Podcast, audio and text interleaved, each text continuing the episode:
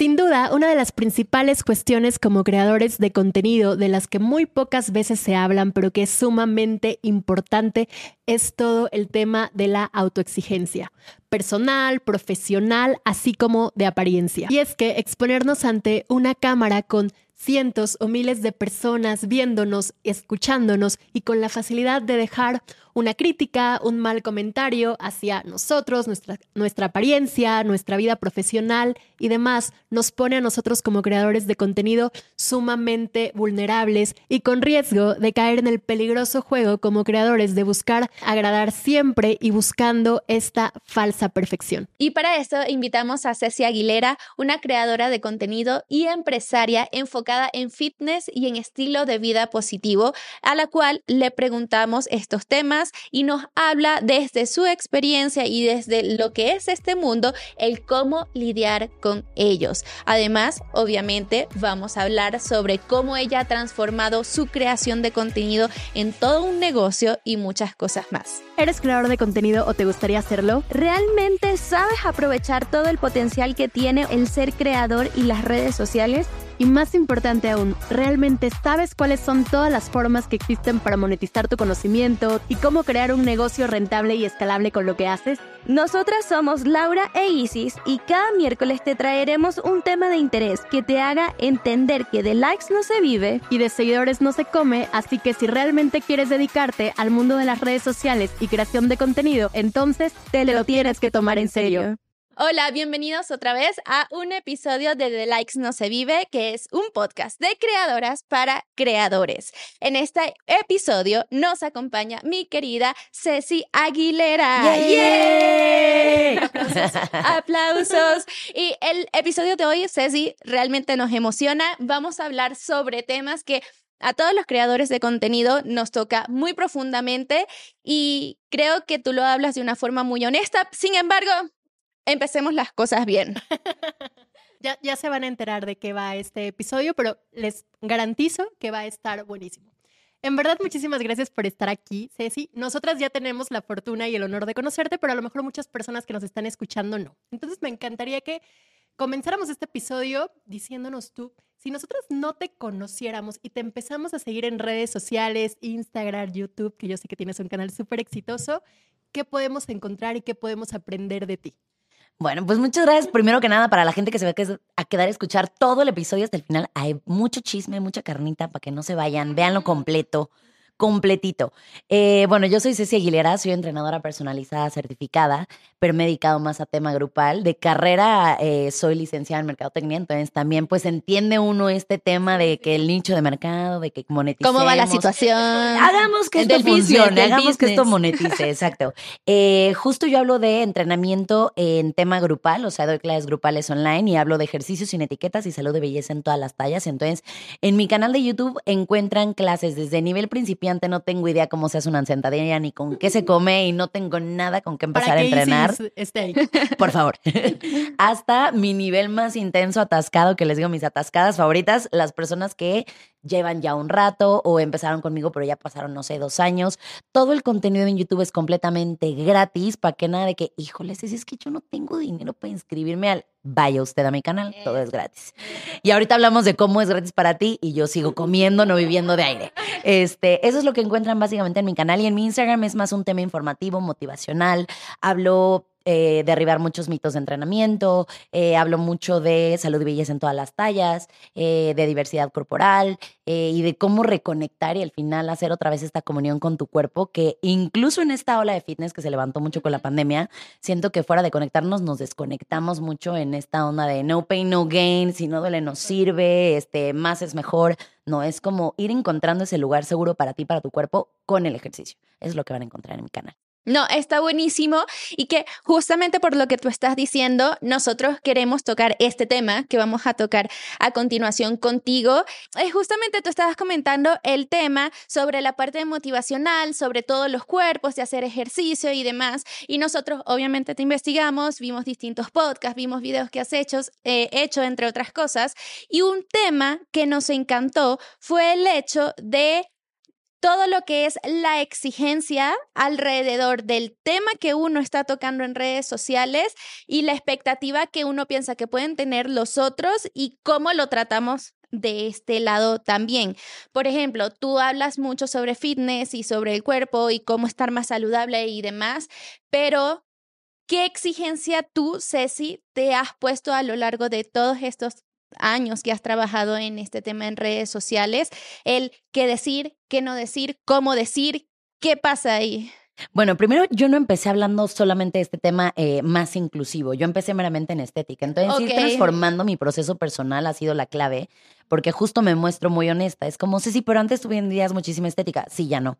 Okay. Y no es más, no es nada más por un tema de negocio, sino porque yo ya no estoy en ese nicho, ¿no? Entonces creo que una de las cosas que más conecta es la autenticidad con la que tú te vendas en redes.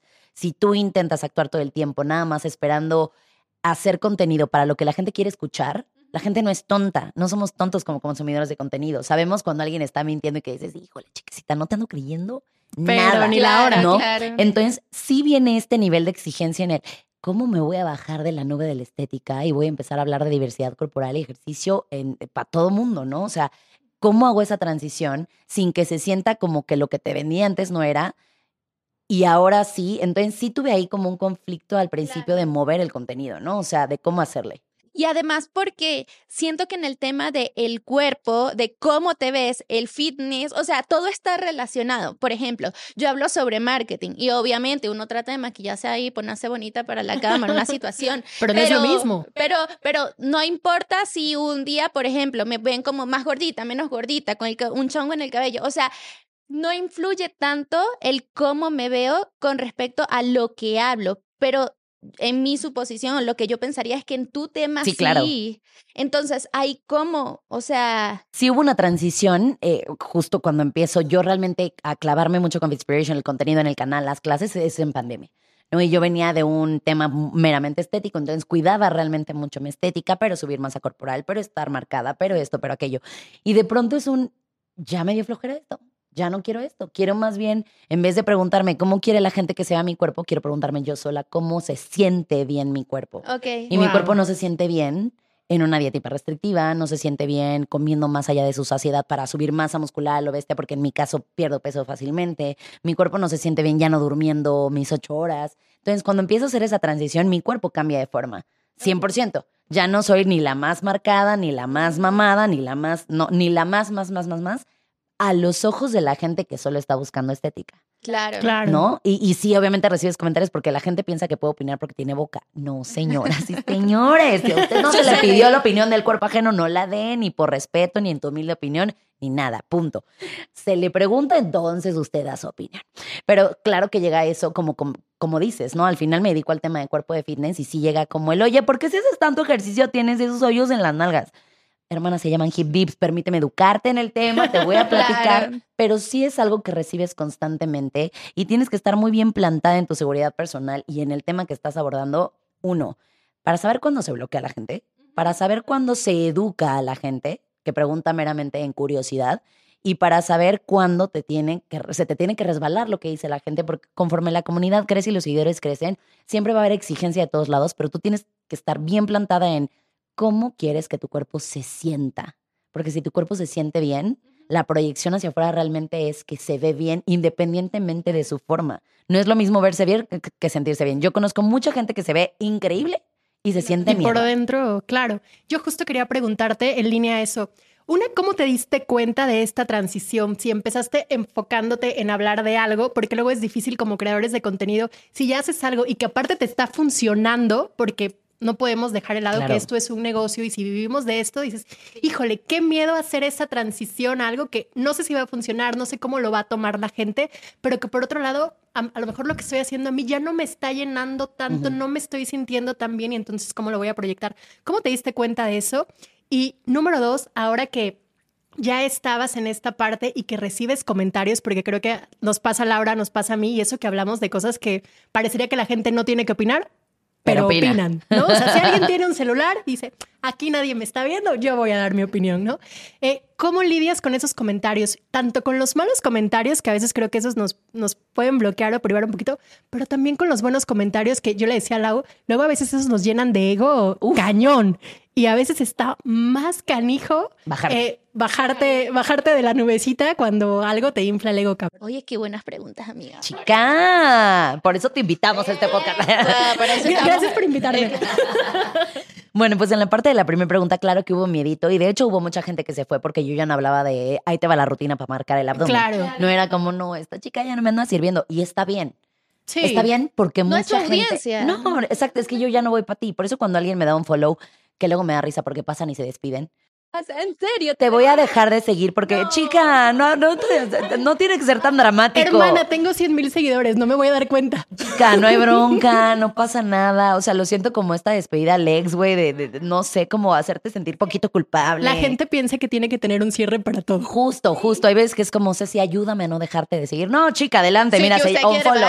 Es, un mensaje de convénceme que tengo que seguir aquí. Sí, justo. Y es como, no, o sea, este es lo que yo soy. Y, y, y, por ejemplo, esta parte que dices de cómo hice la transición, ya para mí era más cansado sostener el físico meramente que empezar a hablar de mi proceso personal, que era, ya para mí no es nada más el físico, ya también me quiero sentir bien, quiero dormir más, quiero tener una vida más estable, o sea, quiero tener un cuerpo realmente en salud física, pero mental y emocional también, no nada más estar viendo si ya me salió el pliegue de piel que a todo mundo le llamamos gordito, pero que es mera piel y que cómo, cómo hacer para que Posi no se me vea en la historia. O sea, ya eso llegó a ser muy cansado para mí y dije, no puedo ser la única que está cansada de esto. Entonces, venga, vamos a aventarlo. Es que al final, y creo que esto es súper relevante porque evolucionaste como tú como persona. Uno crece como persona, uno cambia, en intereses, uno cambia en la forma en cómo se percibe o lo que quiere o no lo que quiere o cómo habla y entre otras cosas. Y está buenísimo lo que dices porque muchos piensan que si tú empiezas haciendo un tipo de contenido porque tal vez estaba relacionado contigo en ese momento, te hace X años, te en ese momento tienes que ser siempre así. Y la realidad es que una medida que vas creciendo y van pasando los años, así como vas evolucionando, también tu audiencia puede evolucionar. Entonces, me encanta el que tú lo hayas detectado y tú lo hiciste mucho más por ti, por decir, esta soy la nueva yo, yo no quiero tener como esa actuación de tratar de mostrar algo que ya no soy. y de permanecer en, o sea, es que estamos hablando de la Cecilia de 2015 que hizo fisicoculturismo alguna vez, a la Cecilia que ahorita te dice dieta, pero en qué, de qué me hablas, no hay manera, o sea, échame las papitas para acá, ¿no? O sea, y no porque viva de, de papitas, pero es como se me antojaron y antes era como, no, vamos a esperar hasta el fin de semana para echarme las papitas. Hoy no. Hoy, hoy vivo, convivo diferente. Y como les digo, que yo esté dejando la estética a un lado o en el pilar de mi lista más abajo, no significa que esté en contra. Que también es algo que creo que muchas veces como creadores se nos olvida. Uno lanza el mensaje y no puede controlar cómo la gente lo recibe. O sea, lanzas las cosas pero cada quien tiene un contexto diferente y lo va a absorber de una manera distinta. Claro, porque cada, cada persona está en una situación diferente y neta, los, las personas dicen las cosas, nosotros sabemos cómo las recibimos y eso es con base en lo que estás viviendo en ese momento. Exactamente, entonces luego me decían como, es que porque estás en contra de la pérdida de peso y yo es que no estoy en contra, solo no me enfoco en eso. Y al final, haciendo lo que tú les dices que haga, posiblemente van a, perder, peso. Solo no estoy con, oye, con esta rutina pierde peso. No es mi enfoque, es, oye, te prueba estas rutinas gratis, aviéntate cinco ¿Cómo semanas. Que puede ser que en consecuencia pierdan peso, pero yo, por ejemplo, en ese, en ese nicho encontré que es, y eso lo digo per se como negocio para otros entrenadores que están obsesionados con hacer que la gente pierda peso, posiblemente llegue en consecuencia a la pérdida de peso si tú logras hacer que la persona primero incluya el ejercicio como un hábito y no tema dejar de hacerlo para ganar peso. Claro. ¿No? Por ganar peso. Entonces, es también como ir metiéndole un poquito de inteligencia de la que tú ya traes de, ¿puede perder peso? Sí. No te lo voy a prometer, te pido que te enfoques en el tema de salud física, mental, emocional, en sentirte bien, porque también el sentirse bien en el ejercicio es que tú te veas con otros ojos en el espejo, ¿no? Entonces, esa ha sido también mi fórmula para, uno, mantenerme eh, y también cosa que antes no hacía como creadora, que te cierras mucho a las ideas de, no, ¿qué me va a venir a enseñar este? Hoy no. Hoy sí me abro, ¿no? Esta parte que decías del ego, que dices, no, es que yo soy doña chingona, yo lo sé todo, ve mi audiencia, va creciendo. No, la realidad es que siempre puedes aprender de personas distintas, cursos, actualizarte y decir, oye, esto ya no, pero salir no a fingir que no lo dijiste antes, salir con toda la honestidad, decir, ¿se acuerdan el otro día que les platicaba tal? Pues que creen, un estudio nuevo encontró que esto, entonces ahora esto ya no. Como en todo, te actualizas. O yo evolucioné y ¿qué creen? Esto ya no va, ya no me hace sentido, ya no me hace sentir bien con lo que antes promovía y demás. Oye, un, poco eso relacionado con la parte del ego, que obviamente tú dices, yo aprendo de otros y hay otros que saben más que yo, entre otras cosas.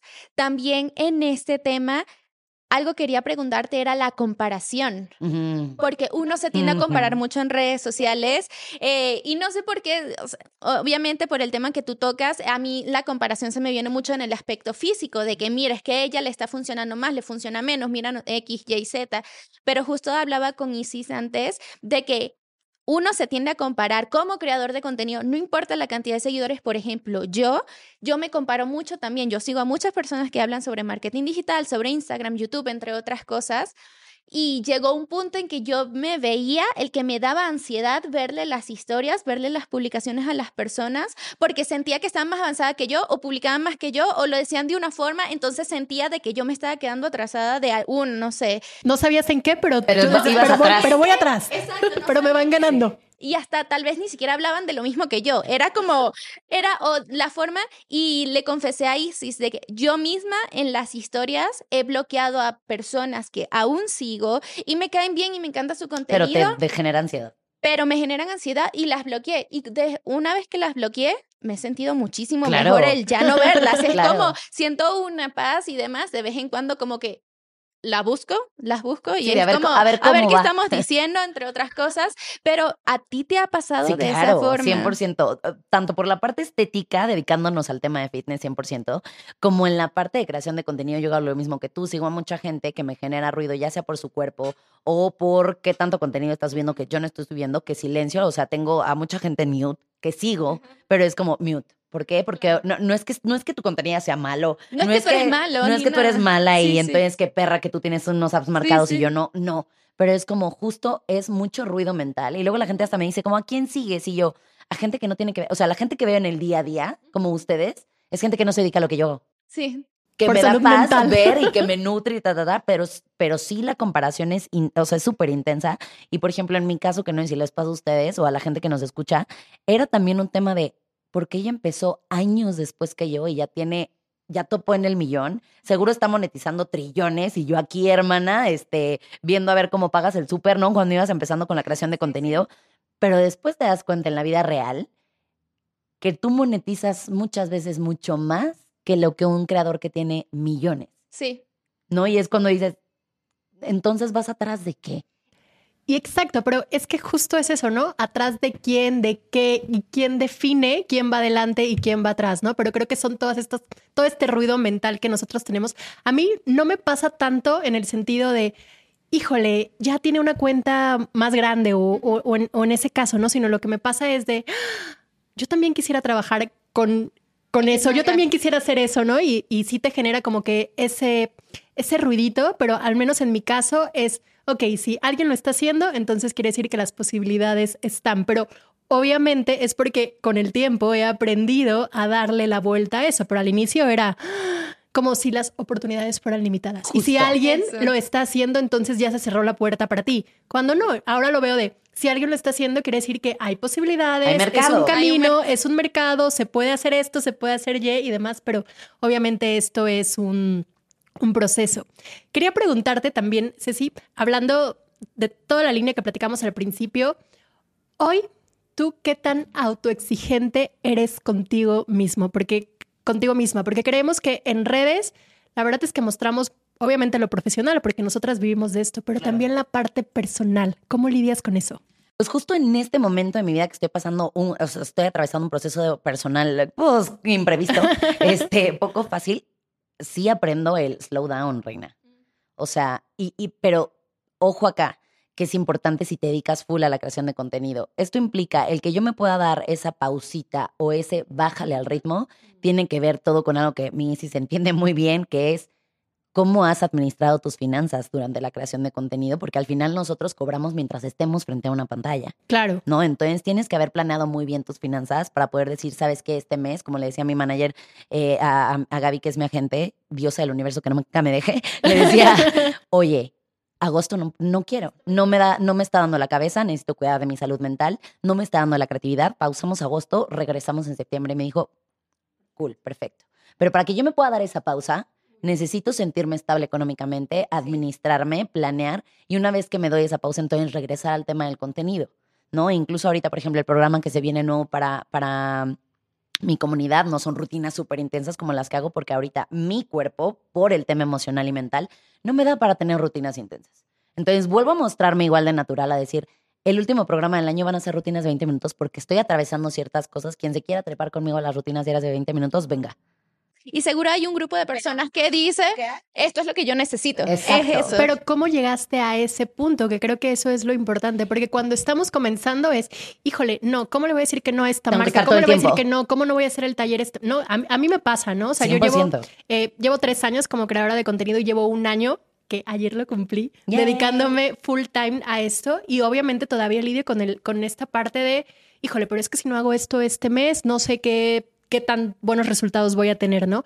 ¿Cómo llegas tú a ese punto de decir, este mes igual y no puedo hacer esto porque no me está dando la vida, porque no me siento bien emocionalmente, porque mi cuerpo me está pidiendo esto, porque creo que eso es algo muy importante, que es equilibrio que no siempre logramos tener. Yo creo que lo aprendí con mi primer burnout, porque aprendemos a las malas, ah, tristemente. nos encanta aprender a golpes.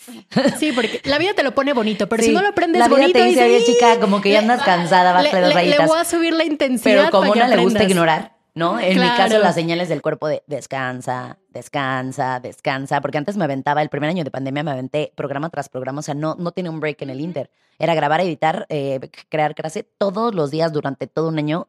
No funcionó claramente para mi cuerpo, para la audiencia sí, y era maravilloso. Que me tocó reeducar a mi comunidad en el segundo año porque era, ¿por qué no sigue ahorita ya otro programa?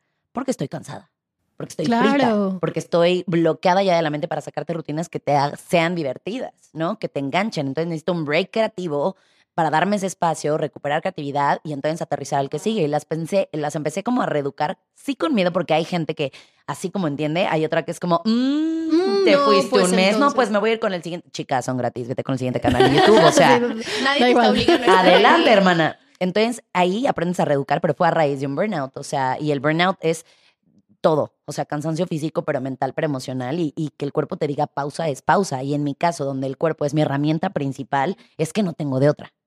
O sea, tengo que. Entonces, sí, ya ahorita, por ejemplo, en esta etapa que estoy atravesando, soy mucho más amable conmigo, pero te digo, viene de, ya me di un burnout, ya aprendí a gestionar, me organizo mucho mejor.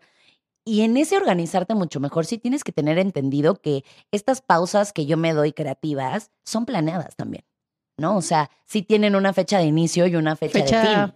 Claro, porque tampoco te puedes quedar en el y ahorita no me siento tan bien, bueno. ¿No?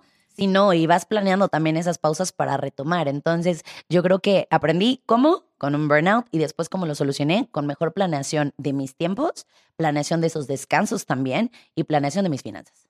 Pero es que yo creo que eso ahorita lo puedes hacer porque realmente te diste cuenta que cuando hiciste la primera pausa no se cayó el mundo. No pasó nada. O sea, no pasó nada. Pudiste vivirlo, pudiste retomar, o sea, es como que las cosas podían seguir ahí y creo que eso también está relacionado con el hecho de todo lo que hayas hecho anteriormente haya sido de forma inteligente. O sea, porque me imagino que si tú te querías agarrar un mes sin publicar, por ejemplo, en Instagram y demás, y te desapareces un mes en Instagram, hablando de plataformas, te cuesta ah, el volver a subirle, el regresar y el que te vuelvan a ver porque ya por la forma en cómo está configurado, ya los que te veían a ti todos los días, ya ahora están viendo a alguien más, porque les apareció alguien más y es inevitable el que se posicionen de esa forma.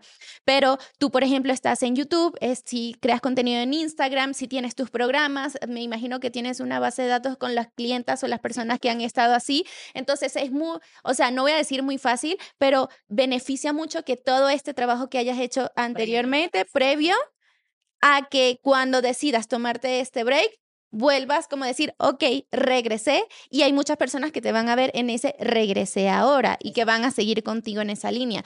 Y por lo mismo, supongo que también en este tema de que trabajas con marcas, las formas que ganas dinero, por ejemplo, en mi caso, yo me ha pasado exactamente lo mismo. Yo me he quemado, los tuyos han sido estos planes que son más este, de entrenamientos, lo mío ha sido, yo le comentaba a Isis la otra vez, en dos años lancé como 12 cursos y era uno tras otro, tras otro, y es la campaña, y es el crearlo, y el estructurarlo, que me quemé y el año pasado me la eché al hombro, me hice así, porque ya era, no, esto no me gusta, esto no es para Es que también eso, llega el... Es como esto, es, ¿será que por aquí voy? La desmotivación y el, el, el como... El bloqueo creativo de ya no me da. No, y el tema existencial de si realmente esto es lo que quiero hacer. Es, y si cancelo todo y se bajan los programas del Instagram. O sea, yo claro que he llegado a esos dramas de ya no me voy a dedicar a esto, voy a regresar al marketing detrás de bambalinas y voy a empezar a, a mandar ya se ves ya luego respiro y es como, güey, no. Así, relájate un friego, no va por ahí tampoco. A mí me ha dado por decir, y si vuelvo a trabajar en una empresa y ya no soy emprendedora y no. Y recibo mi quincena segura. Segura y ya no me interesa nada. Obviamente todos pasamos por ahí, pero yo estoy de acuerdo contigo que el hecho de si hay una preparación, una planeación, obviamente a muchos nos tienes que pasar el primer golpe, para darnos cuenta de la situación, pero creo que lo importante de lo que dice es que es posible. Sí, 100%. Hacerlo. Es como no, no, no pasa nada si uno se desaparece por un rato. Y no pasa nada si reeducas a la comunidad. O sea, yo entiendo, por ahí alguien me decía de los que de, estos seguidores que pasan y se despiden. Eh, me decía, tú te debes a tus seguidores. Eh, wow. En mi caso, yo tengo muy claro qué aportas tú como seguidor a mi comunidad pero también tengo muy claro qué aporto yo con mis clases gratuitas para ti. Exacto. Claro. Entonces, también estar bien plantada en eso y en esa seguridad de saber que es un intercambio al final del día de entretenimiento, de clases, de lo que sea que a lo que tú te dediques como creación de contenido, no hace que te debas estar conectado a una pantalla 24/7 si te está costando tu salud mental. Claro, o a tener que compartir absolutamente todo. Creo que aquí hay una línea como súper delgada Sí, por supuesto, nosotros necesitamos a la comunidad para que nos vea, para que compre nuestros cursos, para que vaya a nuestros talleres, etcétera, de cualquier forma que nosotros moneticemos, que las marcas nos contraten, ¿no? Pero para que alguien te esté siguiendo, que alguien decida escuchar y tomarse su tiempo para ver un video tuyo en YouTube y demás, es porque tú le estás aportando algo. Entonces, Claramente. esto, como dices tú, no es unilateral, o sea, es bilateral. Tú me estás siguiendo porque a lo mejor estás aprendiendo, a lo mejor te estás divirtiendo, a lo mejor te estás inspirando o lo que sea, pero creo que va por, por las dos líneas, pero es muy fácil a veces estar del otro lado y ah, le voy a echar mi comentario. Sí, ahí te va, te debes a mi chiquecita. Y justamente con esos comentarios malos, creo que antes nos estabas diciendo más o menos como Lidias, pero ¿qué haces? ¿Cómo los confrontas? O sea, eres de las que te das un break y ves el comentario y dices, bloqueo, contesto. Ahorita te contesto, espérate, o cómo le haces. Fíjate que al principio, al principio me enganchaba un montón y yo era de las que contestaba y me le dedicaba y ya después llega un punto que ya dices, hoy no tengo tiempo, hoy no. Entonces, no bloqueo a menos que sean faltas de respeto ya con groserías. Claro. a ver, porque así hay gente, ¿no? Que detrás de un teléfono, pues qué, o sea, no te tengan en cara, porque yo estoy segura que si esa gente te ve enfrente, eh, pero ni por favor, ni por favor. Gente con faltas de respeto, este, a mí, a mi persona, a mi cuerpo, o incluso en mi trabajo, que sean como literal groserías, bloqueo. O sea, ni siquiera me doy el tiempo de. ni termino de leer. O sea, no, claro. block, adiós, no me interesa.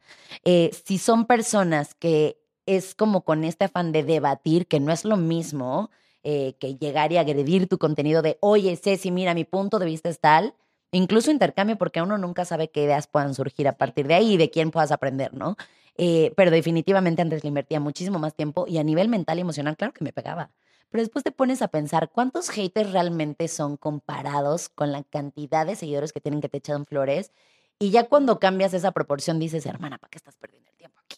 ¿No? Tu energía. ¿Para qué estás perdiendo el tiempo y la energía? Y de repente, actualmente, cuando llega a ver algún comentario a mi cuerpo que, o sea, de verdad no, o sea, mi comunidad trae tatuada el no se opina del cuerpo ajeno y lo tienen súper claro, ni ni en los comentarios.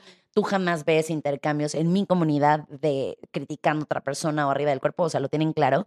Cuando llega a ver eso y me agarras de buenas, te ignoro. Cuando llega a ver eso y me agarras de malas y con tiempo, te expongo en redes. Y es como, ay, miren, fulanito opina que aquí dejaremos una hora y, y please ayúdenme a reportar por bullying, porque es ciberbullying, punto.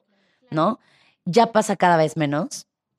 Eh, pero cuando eso sucede es chistoso porque cuando expongo a uno, así sea por una o dos horas en historias, tarda mucho en haber otro.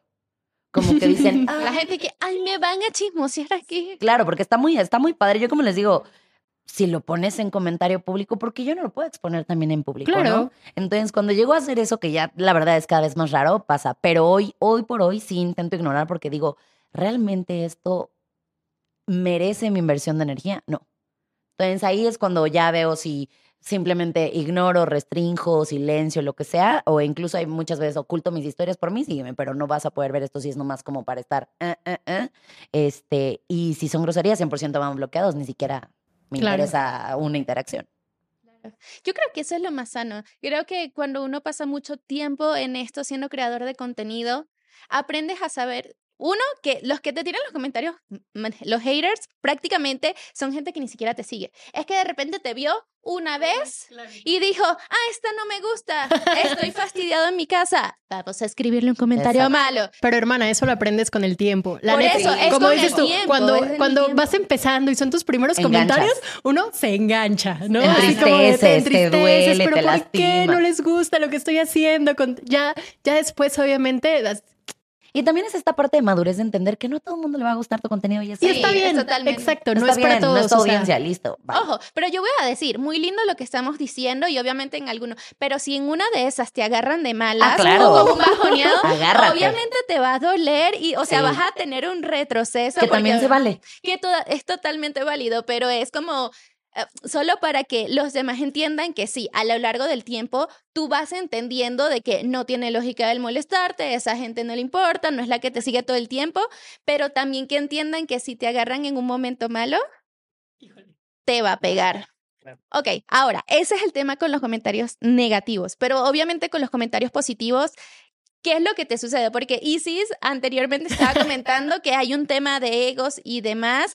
La realidad es que a mí los comentarios positivos, en lo personal, me sirven como reafirmar que lo que yo estoy enseñando a quien le estoy enseñando le está funcionando de una u otra forma. Entonces, sí me hace sentir bien porque al final es como yo entrego mucho contenido y hago muchas cosas este, en redes sociales, pero hay veces siento el vacío y creo que en estos momentos de bajonazo que tú dices, como que todo me afecta y todo demás, el que digo, de verdad vale la pena, alguien le está funcionando y cuando me llegan esos comentarios yo digo, ok, vamos por buen camino, pero a ti como tal. 100% coincido en eso, pero también los que llegan como hiper llenos de flores, así como llegan los hiper haters, no me los creo tanto. Ojo, no porque no le quiera a la persona, obviamente siempre agradeces las flores, pero en mí es como, sí, estás haciendo una buena chamba, pero, o sea, pies en la tierra, mi reina. ¿no? Porque entonces es cuando empieza el ego, ¿no? De lo que hablaron un poquito también en el primer capítulo de que, que les comentaba en las historias ah, de a mí me revienta que, que me digan, eres influencer, me da pena. Es como, no, mira, soy entrenadora y de repente le hago las redes y tal, tal, tal. ¿Por qué? Porque también, la neta hay que decirlo, hay muchos influencers que sí se sienten, pero si Luis Miguel se queda corto, chica, para su nivel, y, y que dices, no, eres una persona como cualquier otra que tiene un trabajo y está expuesto en redes tal vez un poco más, pero eres como cualquier otra persona. Pero coincido completamente contigo en que los días que llegan de bajón, que por X o Y un Reel se hizo o un TikTok se hizo muy controversial y llegaron muchos haters, también llegan estos comentarios positivos a decirte, no, Lau, tranqui. Vamos, bien, vamos, bien, vamos bien. Y esos la neta es que siempre se agradecen. Y yo siempre hago una distinción muy importante. Una cosa son seguidores y otra cosa es tu comunidad. Seguidores puedes tener infinitos, pero comunidad, los que saben quién eres, llevan un rato ahí, este, rara vez te avientan un comentario en hate. A mí lo que me sucede en mis programas es que siempre les digo, esta es la primera semana de clases, pon tú. Échenme su feedback de cómo sintieron ahora con este nuevo accesorio o esto que nuevo que metimos en las sesiones y mi comunidad que no son los seguidores, en general. Mi comunidad llega y me dice, Ceci, me encantó esto, me gustaría tal, tal, tal, tal. Y eso es para mí súper nutritivo. Porque es una crítica de verdad constructiva. De alguien que lleva de alguien que lleva mucho tiempo conmigo. Son como, que está consumiendo realmente lo que haces. Son mi propio focus group y es increíble ese intercambio. me, me, encantó lo que dijiste, ¿no? Hay una diferencia enorme entre seguidores y comunidad y que justo cuando lanzas algo, ellos son tu principal prueba de, ok, va bien, lo encamino, exacto. Me encanta. Sí, porque el que no lleva cinco minutos ahí, nomás no le gustó la primera clase de las 600 que he dado. Claro, vio un reel de 30 segundos y ya con eso opina, pues la realidad es que igual y no es que esté mal, pero no te aporta tanto valor como alguien que genuinamente conoce y consume lo que estás haciendo. Exacto. Ahora, ya llegamos a una parte que nos gusta en nuestros podcasts, es la de negocios. porque este es un podcast de negocios. Porque esto tiene que funcionar. Porque esto tiene que generar real, como me gusta decir. Ahora, para que ellos también entiendan un poco, este, tú te dedicas tiempo completo a este negocio, full, a tus entrenamientos, a crear contenido, a trabajar con marcas y demás. Explícanos, bueno, explícanos, no, cuéntanos cuáles son todas tus formas de ingreso que tienes actualmente. Ok, yo hago, bueno, el tema de YouTube que monetiza, eh, campañas con marcas, eh, más a través de Instagram, aunque he hecho ya un par para YouTube que también han sido buenas. Eh, doy conferencias a empresas. Ok. doy clases para marcas que es como para lanzamientos de algún producto, tal, tal, tal, que requieren una coach y así. Entonces ahí también entro con todo este tema de lanzamientos. y también hago programas privados para algunos otros creadores que necesitan ciertas rutinas, pero que tienen su plataforma personalizada de paga tal, tal, tal. Entonces me piden, oye, si necesito para, eh, no sé, prediabetes, este, ta, ta, ta. Entonces les armo también sus programas por detrás. Y este, esas son como mis formas principales. Y bueno, los links de referencia que tienen un porcentaje, la verdad, chiquito, pero también por ahí monetizo. Eh, como lo hablamos un poquito fuera del podcast, una tiene 300 ideas, pero tienes que enfocar tus em, esfuerzos al final en lo que literalmente más te deja, que creo que es la parte inteligente, pero sí quiero entrarle ya también a este tema de masterclasses y cursos para otros coaches. Eh, que también me piden, pero bueno, para eso lo veo más a mediano poco largo a poco, plazo. sí, poco. sí, sí, poco a poco. Y de todos los que tú nos mencionaste, si tuvieras que dividirlos en cuestión de porcentajes actualmente, porque al final eso puede variar mucho en el futuro, ¿a qué, ¿cuál es el ¿Cuál de todos los que mencionaste tiene el mayor porcentaje de ingresos? ¿Cuáles son, campañas con ¿Cuáles son tus tres primeros? Las campañas con marca, primer lugar, eh, pláticas y conferencias, segundo lugar, y el tercero, YouTube. Y es importante, mi, mi modelo es un poco distinto de lo que la gente, para que lo entiendan, mi modelo es, las clases son gratuitas y el acuerdo con mi comunidad es no es que sean gratis porque te las regale. Tú pagas con tu interacción en las publicaciones de los patrocinadores que le entran a ese ah, periodo claro, Entonces es, tengo mi grupo de Telegram con las sesiones, tal, tal, tal, y les digo, hoy a las seis de la tarde sale eh, publicación de patrocinador para que me echen la mano, comentando, likeando. Oye, esto, me encanta, otro, me encanta esa forma honesta de decirles, a mí me patrocinaron y necesito que tu interacción. Claro, en realidad tú lo recibes gratis porque la marca lo está pagando, entonces interactúa la marca me paga a mí yo te pago con clases gratis, tú pagas esas clases gratis con interacción. Muy bien. No tengo que andarte diciendo, mis amigos de X marca y fingiendo algo que es publicidad. Y te lo estoy vendiendo. Y también la marca sabe cómo funciona ese modelo. Entonces, a mí me ha funcionado, que es algo que puede no ser funcional para todo el mundo, pero a mí me funciona ser muy clara como en publicidad. Muy bien. Es como esto es lo que estamos, este es el patrocinador de esta semana de la clase, de las clases que vas a recibir. Entonces, necesito interacción, necesito esto. ¿Y qué gana la marca? Justo ese branding, ese awareness en mi, en mi comunidad. Claro, esa exposición que está buscando. exactamente. Eh, y esa es como la forma que tengo más grande de monetizar durante el programa. Eh, y ya después en el Inter, cuando me tomo estos brexitos de estar grave y grave, vienen las conferencias, las pláticas. El ahora sí tengo espacio para armarte tus clases privadas, porque obviamente cuando estoy grabando programa, digamos, al público para YouTube o Facebook, no puedo estar grabando 18 clases porque estamos hablando de que yo claro, entrenaría el limitado. tres clases al día. Claro, nunca lo había pensado claro. así. El cuerpo no da. El cuerpo no da. Entonces, que es algo que aprendí con ese burnout del que hablábamos hace ratito, ¿no? Que cuando uno dice a todo que sí, no, espérame, el cuerpo no me da para tanto.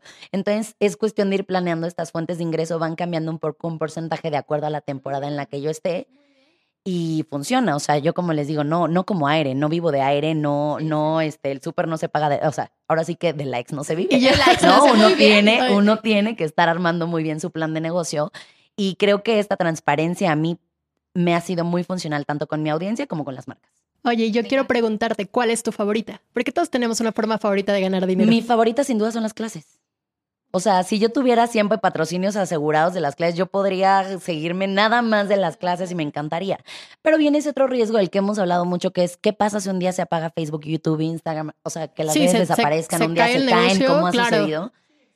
¿Qué otras formas tienes o que las marcas de repente pase X cuestión y las marcas digan, no tenemos presupuesto. Claro, no, ¿y qué pasa? no más publicidad en redes sociales. No, o sea, tienes que tener como más, más huevitos en otras canastas. La importancia de tener, de tener un negocio. Oye, toda esta industria realmente es muy nueva, ¿no? Todos hemos aprendido sobre la marcha, prueba y error, preguntando, regándola y demás. ¿Tienes algo que hayas dicho, este fue así un errorzazo, errorzazo, que nos quieras compartir y que aprendiste, obviamente? Sí.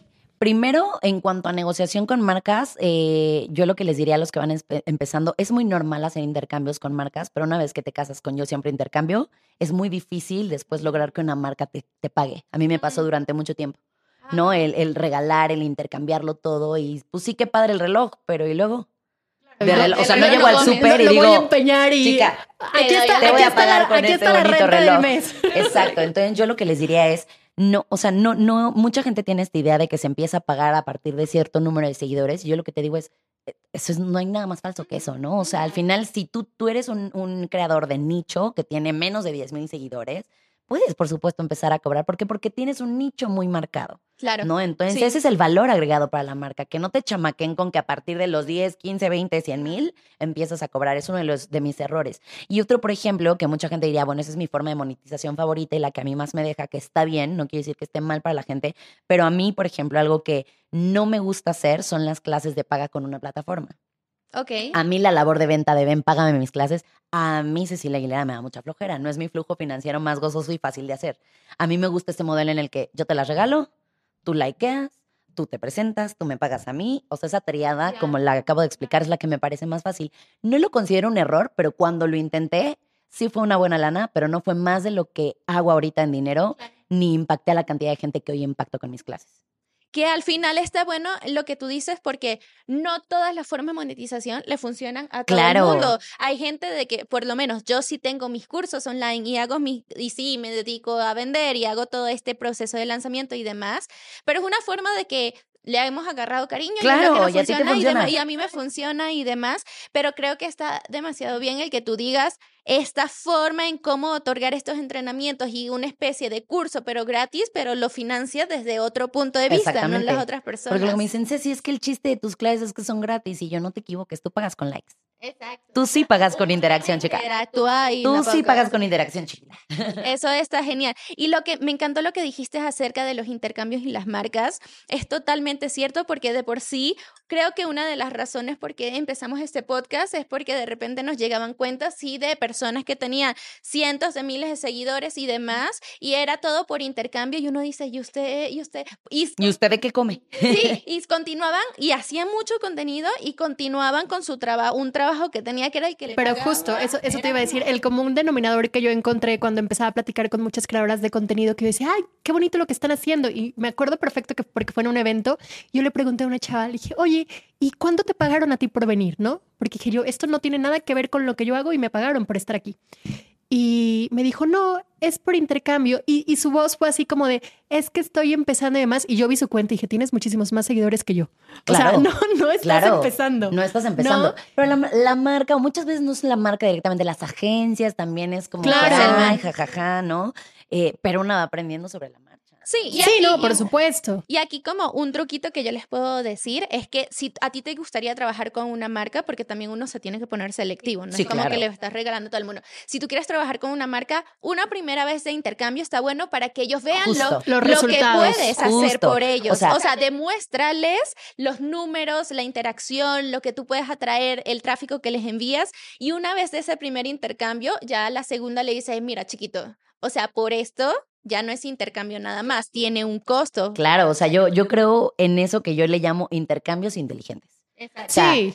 Como para crear esta primera relación a largo plazo, pero en esta relación a largo plazo en la que sí te paguen, ¿no? O sea, no nada más en día de aquí claro, para que sea un ganar-ganar, no puedes acostumbrar a... Sin mencionar marcas, pero por ejemplo, ahorita hay una marca muy grande que agarró un pool de entrenadores y, y es una gran marca, ¿no? O sea, es una marca con la que a mí me encantaría colaborar. Pero no nomás por decir que soy de la marca, págame. Y, a este pool de coaches no les pagan. Entonces, también es evaluar un poco, y, aquí es donde entra esta parte de, de, ego, que uno tiene que estar muy bien eh, el ego aquí sí juega. El ego no paga el súper, el ego no paga las cuentas. Entonces, qué padre que esa marca tan gigantesca te haya agarrado, y está bien si, si es que verdaderamente vas empezando, pero como una creadora tal vez un poquito más de más tiempo, o con más experiencia, o con más conocimiento, no me suma ni que me mandes dos Sports Bras al mes, ni que me tengas nomás como fulanita trainer de tal marca. O que tú digas Hagamos que estás trabajando a largo plazo con esa marca. Y que nos pague ambas partes. El ego no paga las cuentas, creo que es mi frase, mi frase favorita. vamos a tuitear. Esto, va para un sticker del podcast. No, ojo, y aquí nos podríamos echar 10.000 horas más hablando sobre el trato con las marcas y cómo hacerlo y creo que sería un buen episodio que podemos dejar para después, pero ya en cuestión de tiempo hay que irle bajándole a la conversación, al chisme, al chisme, porque ajá. Nos, nos encanta que hayas venido, Ceci. Queremos hacer contigo antes de que cerremos este episodio un, un pequeño ejercicio que estamos haciendo con nuestros invitados y la única regla de este ejercicio es que se contesta con una sola palabra. ¿Vale? nervios, yo que hablo un montón. Este Entonces, ¿Estamos ready? Estamos ready. Defínete personalmente en una palabra. Intensa. Defínete profesionalmente en una palabra. Uf. Profesionalmente. Disciplinada. Ok, me gusta. Lo mejor de ser creadora de contenido. Libertad. Y lo peor de ser creadora de contenido. Perfeccionismo. Si solo pudieras seguir creando contenido en una red social, ¿cuál sería? YouTube. ¿Hasta dónde quisieras llegar como creadora? ¿O dónde ves cuál es el límite para Ceci como creadora de contenido? ¿Como la siguiente meta? Sí, o hasta dónde tú dices hasta llegar aquí, o sea, este es mi ¿A dónde máximo. puedo llegar? ¿Eso ya en más de una palabra? Sí. Y yo, Échale. Échale. eh, bueno, le quiero ahorita meter mucho más a YouTube, que es la plataforma que para mí se me hace más fácil en cuanto a subir. O sea, siento que es la menos celosa, la verdad. Gracias. Chicas, el- eh, ahí, viene el comercial. Cómprenle su curso, por favor. Pero de verdad, YouTube a mí se me hace la más fácil, la más clara en su algoritmo, mucho más que Facebook y la verdad, Instagram, que parece el novio celoso que dejas mediodía y ya te mandó a Sí, Narnia. híjole. Eh, quiero meterle más a YouTube y quiero empezar, como les dije hace ratito, a monetizar en otra rama que sea la de dar cursos a otros entrenadores que no saben cómo hacer este tema de salud y belleza en todas las tallas, porque hay mucho sobre nutrición y el método HAES, bla, bla, bla. Pero en entrenamiento todavía no está esa parte tan explorada, entonces quiero enseñar eso y enseñarles a otros entrenadores a cómo crear su contenido completamente solitos en casa, que lo hagan como yo lo hago y que moneticen como yo lo puedo hacer hoy en día. Eso es lo que quiero hacer más adelante. Me sigo viendo dando clases porque es algo que además verdaderamente disfruto hacer. Me encanta ver a la gente enganchándose con el ejercicio desde otro lugar cuando ya probaron 300 maneras de hacerlo. Y como siempre les digo, hermana, el día que te aburra, mira, búscate otra cosa y cuando ven- quieras regresar, regresa. Porque así es el Bienvenida. ejercicio. Hay 28 mil formas de hacerlo para cualquier etapa de la vida. Entonces, eso es lo que me veo haciendo. No sé cuál es el límite de la creación de contenido porque siento que cada día aparecen 25 formas nuevas. Entonces, creo que el reto es permanecerme adaptable y en ese permanecer adaptable a la situación es donde me tengo que recordar que mi perfeccionismo a veces no cabe, que tengo que ser un poco más flexible yo también para adaptarme y eso implica seguir aprendiendo de más gente como ustedes, como la gente que nos escucha, como otros entrenadores, entrenadoras, eh, quedarte abierta al aprendizaje. Creo que esto es una actualización constante. Entonces, no creo que haya un límite para la la- eh, lo que es Creator Economy. Algo Apenas va arrancando. Y en países como aquí, en México especialmente, o en Latinoamérica en general, quien se quiera sumar y arranque bien, tiene... Hay espacio para ellos. Pero por supuesto, todo el mundo merece un cacho de este pastel. Wow. Amo. Me encantó. Me encanta. Me encantó. Estamos aquí Me- las dos más emocionadas. Ya, que- ya, ya sé, y me encanta todo lo que estás diciendo porque justo eso es lo que nosotros queremos proyectar en este podcast, que las opciones para monetizar Ay, enormes. son enormes, ¿no? Tú lo dijiste, por supuesto, las más convencionales, pero todas las ideas que tienes que puedes echar a andar es justamente lo que nosotros queremos decir. Oye, no solamente están las marcas, hay muchísimas otras cosas y el cielo es el límite. Exactamente. Y algo que me gustaría agregar es para toda la gente que luego siente miedo de ya hay un montón haciendo lo que yo quiero hacer y entonces cómo voy a diferenciar. Eh, les voy a decir algo que yo me repito todos los días, que navego en un mundo de fitness donde hay 3.899 mil millones de entrenadores, entrenadoras y apasionados del ejercicio. Hay alguien que va a conectar con la forma en la que tú das ese mensaje, con la que solo tú te identificas, pero tu voz, pero tu estilo, pero tu humor, pero tus características, tu esencia. esencia. Entonces, no se nieguen a aventar ese primer reel, ese primer post, porque así empezamos nosotras. Así mismo. Lau y yo siempre lo decimos, alguien ya dijo eso, pero nadie lo ha dicho como tú. Exacto. Ahí está la frase. Pero buenísimo. De todas maneras, Ceci, muchísimas gracias por venir, ¿Dónde por te participar.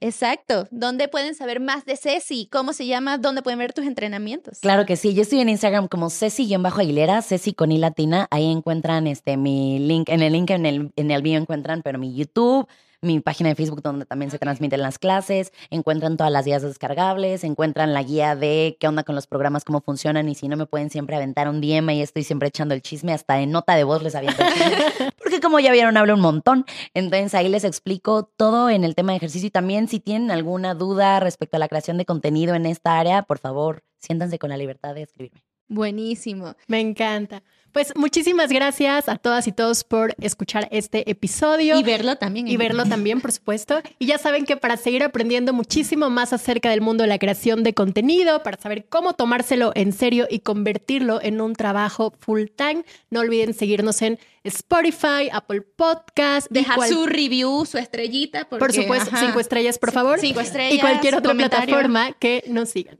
Además de que también, si no nos estás viendo en YouTube, sepas que tenemos un canal de YouTube en donde te puedes suscribir, darle like a este episodio también, dejar tus comentarios. De por sí, nosotros estamos las más inspiradas respondiendo comentarios, ahí el chismecito también.